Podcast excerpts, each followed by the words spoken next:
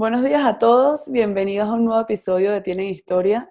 Estoy feliz de presentarles y de descubrir la historia de una chica que nació en una pequeña isla que se llama Fuerteventura. Ella fue cuatro veces campeona de España en wakeboard y fue subcampeona del mundo de Kite Park League en el 2018. Sin duda, ella es toda una referencia en el kitesurf y en el wakeboard español y del mundo. Con ustedes, Julia Fuerte, bienvenida a Tienen Historia. ¿Qué tal? Hola. Todo bien, muchísimas gracias por estar acá. La verdad es que estoy muy contenta en, descubrir tu historia, en hablar contigo y sobre todo en, hablar de esta disciplina que, ahorita es muy guay. Bueno, ya lleva tiempo, ¿no? Que está así de moda el kitesurf, todo el tema de, del wakeboard también. Y bueno, ¿qué más que tú para que, para que me enseñes y, y me cuentes sobre eso? Perdón por la alarma, que era, era para no olvidarme de que, tenía, de que tenía el podcast y justo me suena ahora, perfecto. Tranquila, no te preocupes, ni te escucho. Bueno, sí me gusta que estés ahí pendiente, que, que ibas a estar en Tienen Historia.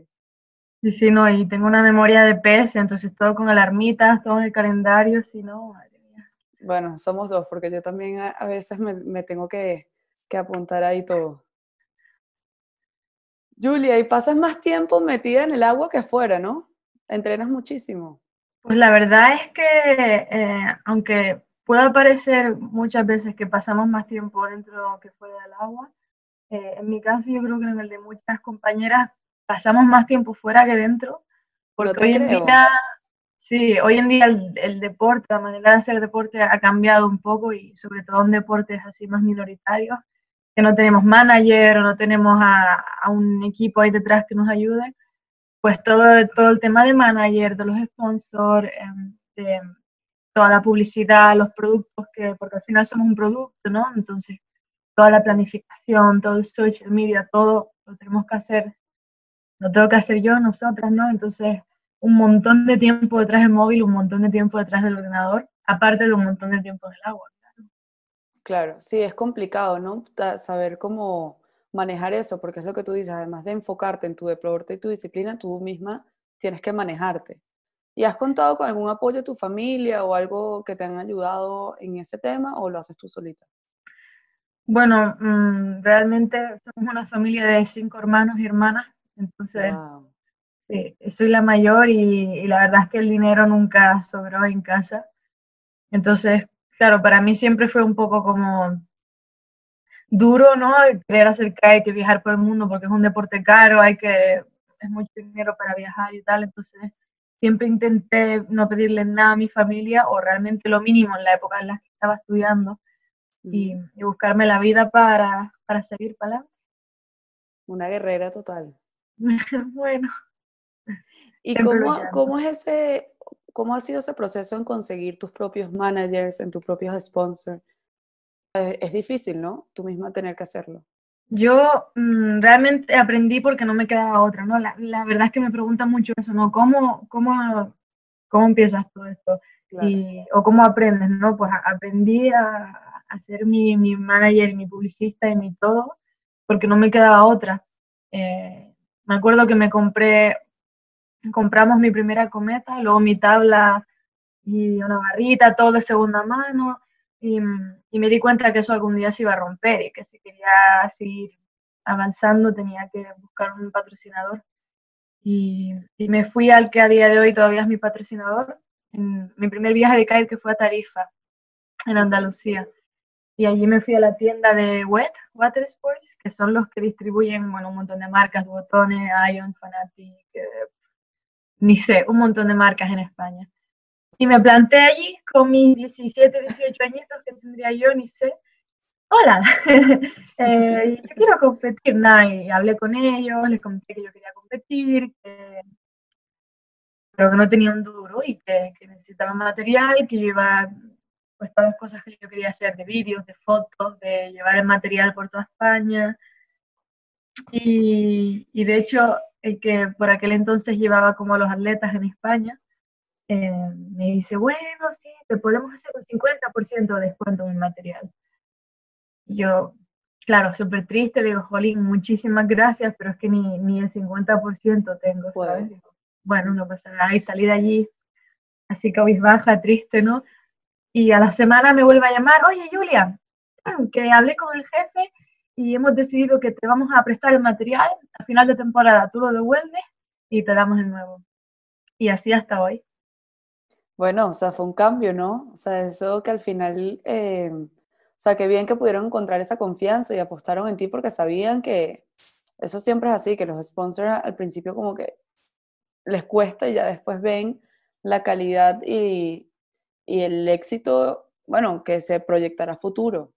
Mm. Y hasta hoy en día, ¿eso hace cuánto pasó? Estar arriba y, y arriba llegué. Y arriba estás, porque bueno, ser cuatro veces campeona de España no es algo no es cualquier cosa. ¿Y cómo es vivir en una isla en Fuerteventura? Precisamente no he ido, me muero por ir, me encantaría ir. Te esperamos. Porque, eh, ay, ojalá, porque se ve bellísimo. Bueno, cuando pase todo esto y vuelva a la normalidad, tengo una lista de cosas que quiero hacer que no tengo ni idea cómo los voy a cumplir. Pero ¿cómo fue para ti nacer y crecer? Y bueno, ahora mismo estás viviendo ahí en una isla. Pues no sé, igual que la gente que nace en cualquier otra parte, ¿no? Tú naces y para ti es lo normal. Entonces, para mí vivir en una playa de agua turquesa y una blanca y montañas y cabras y naturaleza, pues para mí es normal, la verdad. Claro, pero por ejemplo, ¿te agobia las ciudades? O sea, venir a Madrid, o sea, no, estás pero no pudieras vivir en una ciudad, por ejemplo. No, no, no, ni, en broma. Me paso una semana en la ciudad y es como, uff, por favor, sácame de aquí. Que hay gente que no le pasa, pero a mí personalmente sí, no me gusta nada la ciudad. Y de hecho me di cuenta de que vivía en el paraíso cuando empecé a viajar por todo el mundo y viajaba a todos los sitios que se supone que son como la bomba, ¿no? El paraíso. Y cuando volví, digo, miro a la playa y digo, pero bueno, esto casi que está mejor que todos los sitios a los que yo fui, ¿no? Y ahí es cuando coges conciencia y dices, espera tu momento, que vivo en el paraíso. Pero si no, ni te das cuenta. Sí, bueno, eso siempre pasa, ¿no? Uno valora cuando, cuando se va, por decirlo así, o cuando también ve otras cosas. Mm. ¿Y qué otros sitios has ido que puedas decir o que los puedas llamar que sean como tu casa, o sea, que tengas ese mismo sentimiento? Pues yo creo que Estados Unidos y Filipinas. de una esquina a la otra. Sí, sí, de punta a punta. No, en Filipinas pasé un montón de tiempo, sobre todo los inviernos. La verdad que hice un grupo muy guay de amigos y de, gente súper guay, muy buen rollo. Y luego en Estados Unidos también pasé bastante tiempo. Y, bueno, ahí igual son como un poquito mis, mis dos familias, ¿no? Gente que, que la tengo aquí, que me acuerdo mucho de ellos. Qué bonito, y al final se termina siendo como una comunidad, ¿no? Como una familia, o sea, supongo que el mundo del kite es pequeño y, y bueno, y que al final todos tienes amigos y casas en todas partes del mundo, ¿no? Sí, al final igual no amigos, amigos, amigos, ¿sabes? Como claro. quizás que, que, si te pasa algo muy chungo les puedes llamar y decirle, oye, ayúdame, y que, pero sí que es verdad que una, una casita, un sofá para dormir, pues igual sí que lo tienes por todos lados. Bueno, eh, hospedaje seguro tienes. Y un sitio que digas que se te dieron todas las condiciones. O sea, viento, te la cultura, te gustó el sitio. Mm, Brasil y Sudáfrica, seguro. Que realmente los dos destinos son un poquito peligrosos, ¿no? Sobre todo, eh, sobre todo para ser una mujer, yo diría. Y, pero aparte de eso, no sé, es como barato, que para mí es importante cuando viajas a un sitio que no te salen es barato, hace calor, la comida suele estar rica, y si viajas con cabeza y no andas haciendo el loco, pues Claro, sí, todo es cuestión ahí de tener responsabilidad. ¿Y te has encontrado en algún momento en peligro, por decirlo así? ¿O que hayas tenido una situación complicada? Mm, la verdad es que he tenido suerte, creo, porque mirando ahora hacia detrás, digo, uff, en esta situación igual ahí no tenía que haber estado, uy, o este sitio no tenía que haber ido. Mirando atrás, digo, pues igual tuve suerte, nunca me pasó nada, pero sí que tengo amigos y amigas que, les han pasado cosas bastante duras. Sí, es que eso, bueno, es la suerte también y estar, a veces te puede pillar, ojalá y no, no eso nunca pase, pero es cuestión de, uno no lo puede controlar, ese tipo de cosas. Y Julia, ¿cómo empezaste con este mundo? Eh, sé que tus padres, o sea, que vienes de familia, que tus padres son deportistas, tienen una conexión con el mar, eh, digamos que tú lo heredaste, ¿no? Pero mm, siempre te gustó, eh, hacías otros deportes antes. La verdad es que yo creo que hice casi todos los deportes que existen. Eh, pasé, pasé, por todo. Em, igual, como hice más balonmano de más pequeña, fue lo que más hice. Luego me pasé al atletismo, que ahí estuve también igual bastantes años, y luego me encontré con el kite.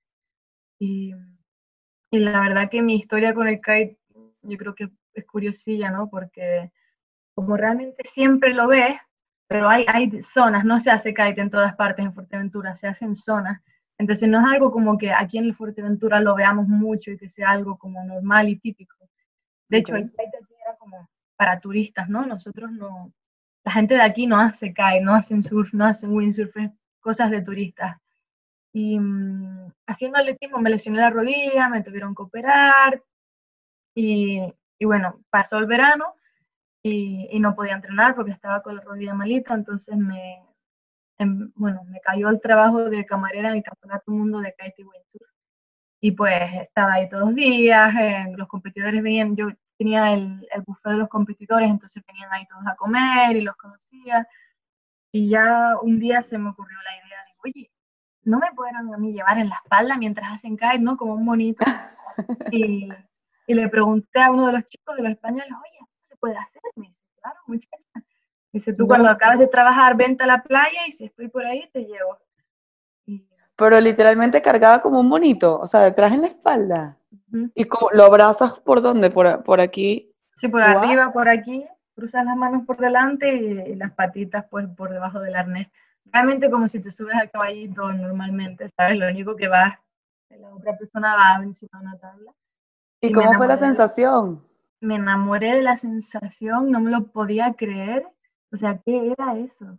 Es muy loco, porque no hay ninguna máquina que tira de ti, tú no estás haciendo fuerza con las piernas, simplemente estás encima de una tabla y te deslizas por el mar. Yo me quedé alucinada, digo, ¿esto qué es?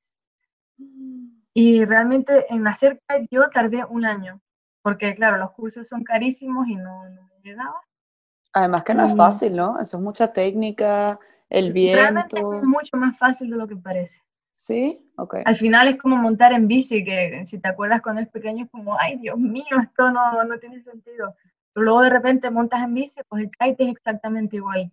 Es como no entiendes nada y de repente en la cabeza todo hace clic y vale, ya al final es aprendizaje, ¿no? De motor, que tu cabeza le vas a ir poniendo la, la B, la C. Y luego ya cuando tienes todas las opciones todas las posibles opciones, lo memoriza, entonces lo automatiza. ¿Y qué años tenías cuando, cuando lo probaste? O sea, cuando este chico te... Cuando me subí a la espalda era, tenía 16 y ahí te empecé con 17.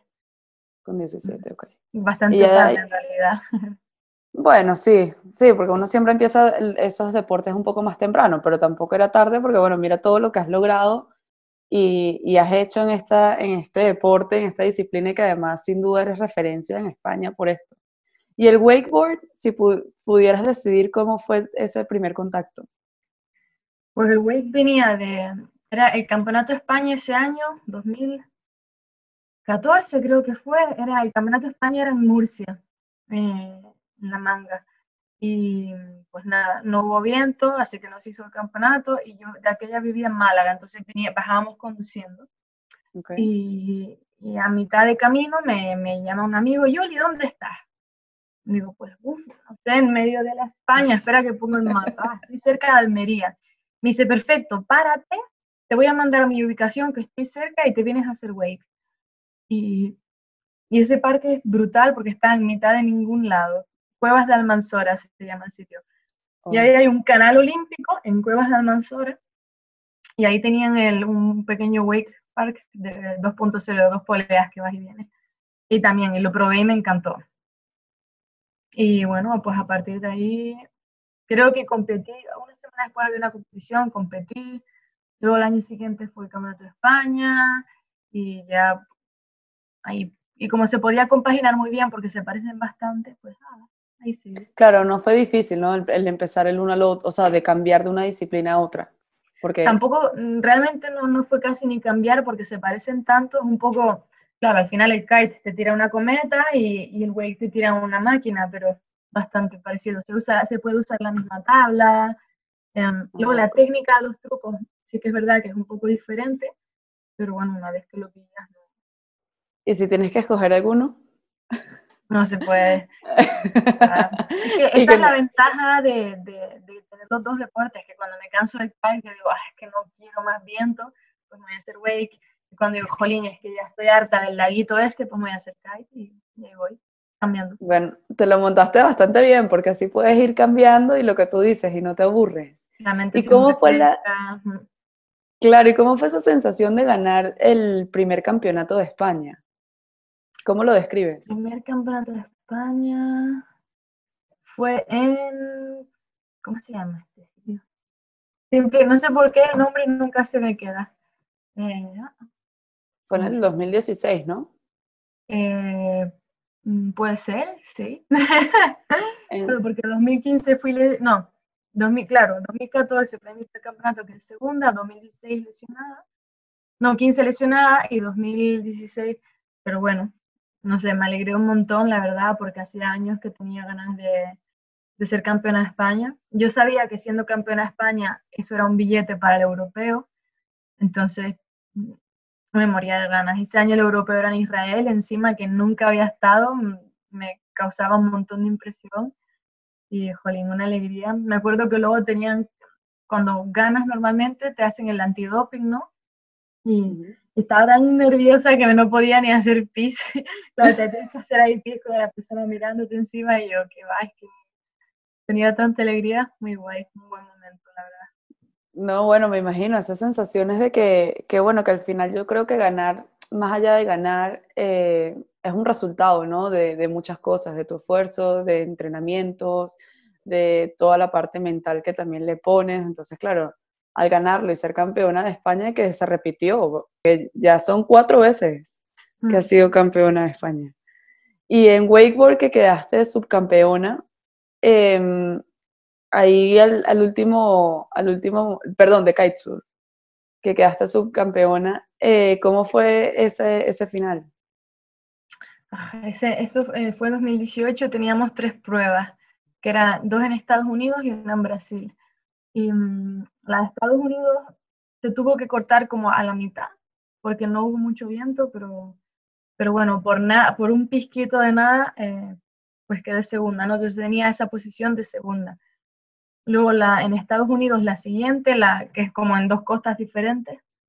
Eh, jolín, nunca había estado en esa, en esa parte del mundo también, así que era todo como, como nuevo, como diferente, como wow, es que Sí, América es, América, no tiene Claro. Y en esa competi iba como igual top 5 durante toda la competición y al final, en el, porque va, va por módulos, ¿no? Primero este obstáculo, luego este obstáculo, luego este, luego este. Y, y yo igual iba top 5, ni sé cómo iba, y en el último módulo conseguí una puntuación de 9,5. Entonces eso me subió a la segunda posición.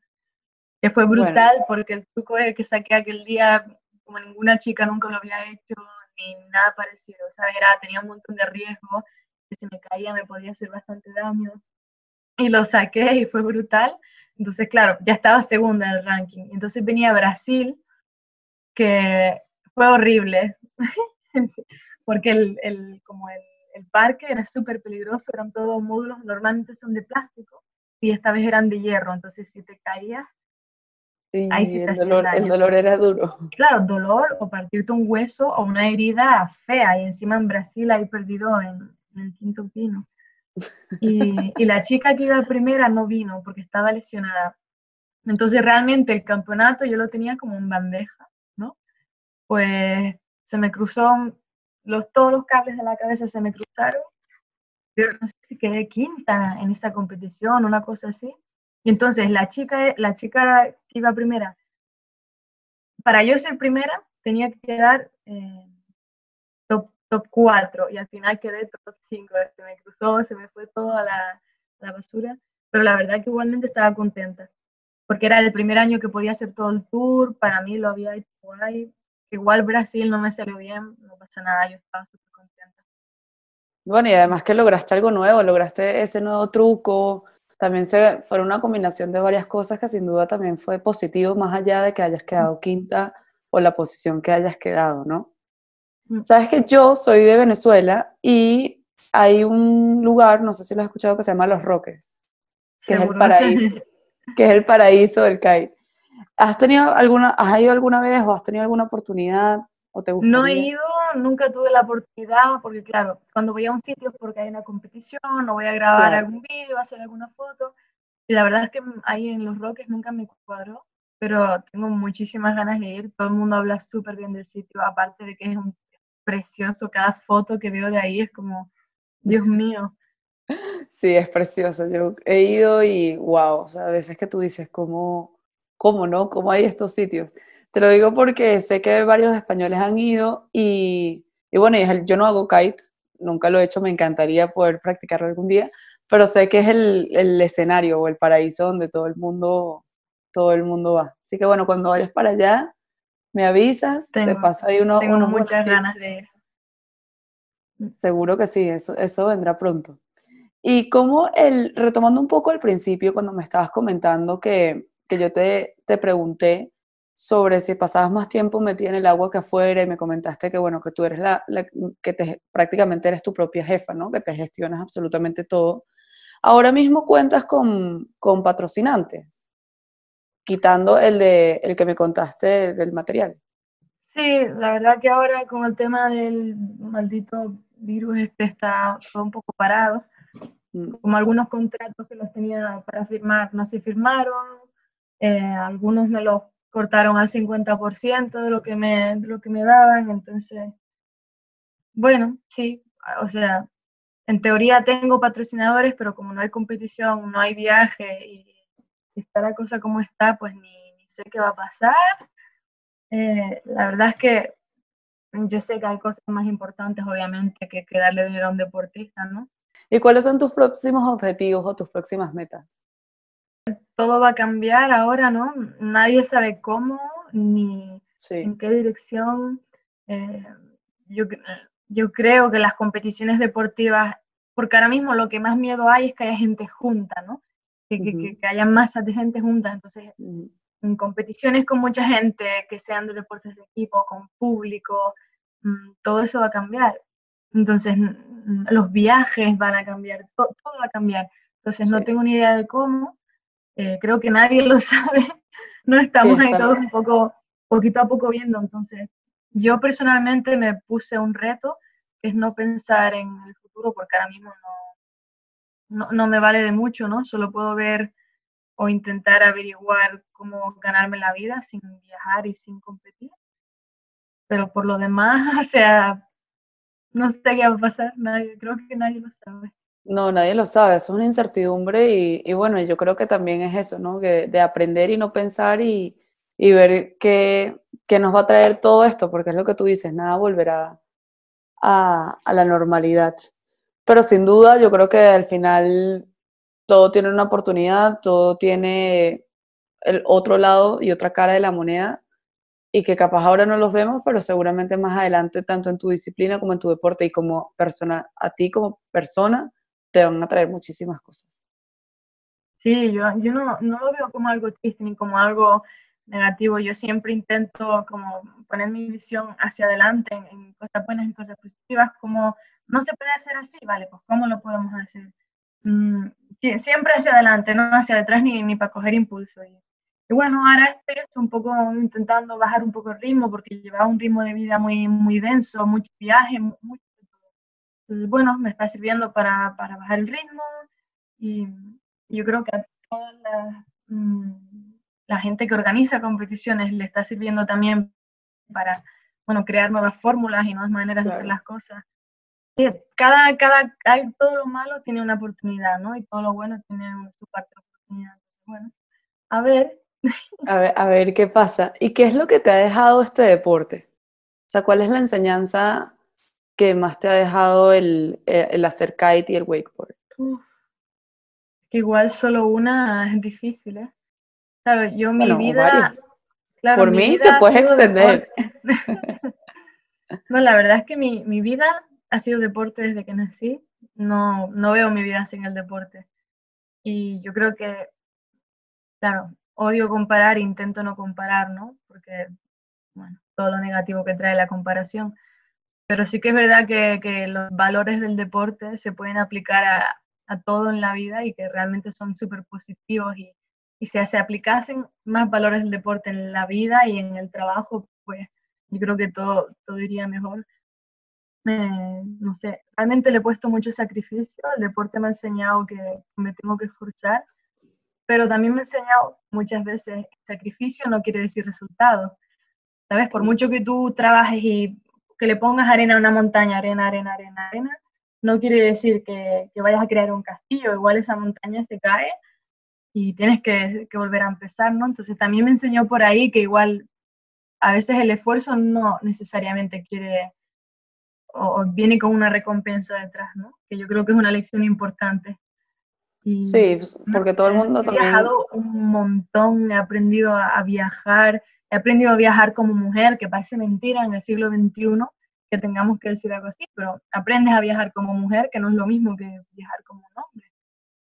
Sí, simplemente el hecho de poder caminar por la calle a cualquier hora del día, un hombre es algo que no se tiene ni que plantear, y nosotras sí y heavy, ¿no? Depende en, qué parte del mundo. Y a veces nos olvidamos, ¿no? Vivir en Europa, en España, en Fuerteventura, que puedes caminar donde quieras, cuando quieras, cuando no hay un estado de alarma, claro.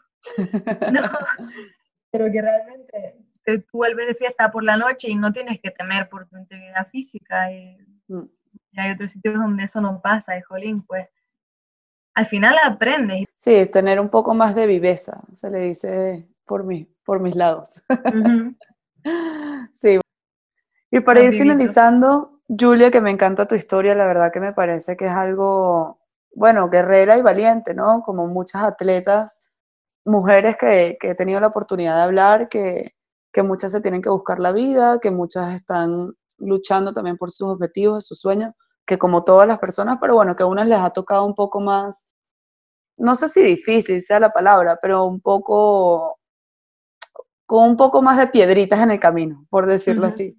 Y qué bien, y la verdad que, que pueda contar tu historia, porque eso es lo que se trata este podcast, ¿no? De transmitir esas luchas y esos sacrificios y de demostrar también historias de, de atletas que, que, mucha gente no sabe, porque mucha gente piensa, no, ella se monta en una tabla y ya está, y se la pasa bien, y... Exacto, y no, a ella no le pasa nada. Entonces, claro, no, nadie sabe esas, esas cosas, ¿no? Que están detrás. Entonces te agradezco muchísimo tu tiempo y, y bueno, que me hayas contado todo esto. Y te quiero o sea, hacer una pregunta para finalizar. ¿Cómo tú defines tu filosofía de vida? Yo creo que esfuerzo y trabajo. Porque la verdad que no, no, no, veo otra manera de hacer las cosas. Nunca nada me cayó del cielo. Todo lo que tuve lo tuve con esfuerzo y que parece mentira, que sobre todo el kite es como, uh, la playa, que, que vidorra, ¿no? Pero realmente fue su trabajo desde, desde siempre. Pero me gustaría que esto quedase eh, como, como una anécdota, sobre todo para las chicas, no como, uff, qué difícil, qué imposible, sino como pueden. Si yo pude, cualquier niña, cualquier chica puede y, y que lo intenten, que no se queden en casa diciendo, jo, qué difícil, que lo intenten y que vayan a por ello que se puede. Ya, seguro que sí. Bueno, ya saben, todos los que nos están, que nos escuchan y que nos estén viendo, eh, nada es imposible. O sea, Julia es un ejemplo de eso, que ya se ha buscado la vida y que ella misma es su propia jefa y, y bueno, estoy segura que muchísimas cosas buenas te vendrán. Te agradezco muchísimo tu tiempo y, y tu confianza de querer hablar conmigo y ser parte de este podcast. muchas gracias a ti y cuando vengas a Fuerteventura, el toque y una chica más para el agua que hacen falta. Ay, lo máximo, seguro que sí. Lo primero, bueno, tengo varias cosas que hacer cuando se acabe todo este estado de alarma, pero Fuerteventura está ahí en la lista. No olviden de seguir a Julia Fuerte por sus redes sociales, que su historia es increíble y así saben un poquito más de su disciplina y de lo que ella hace. Chao, chao.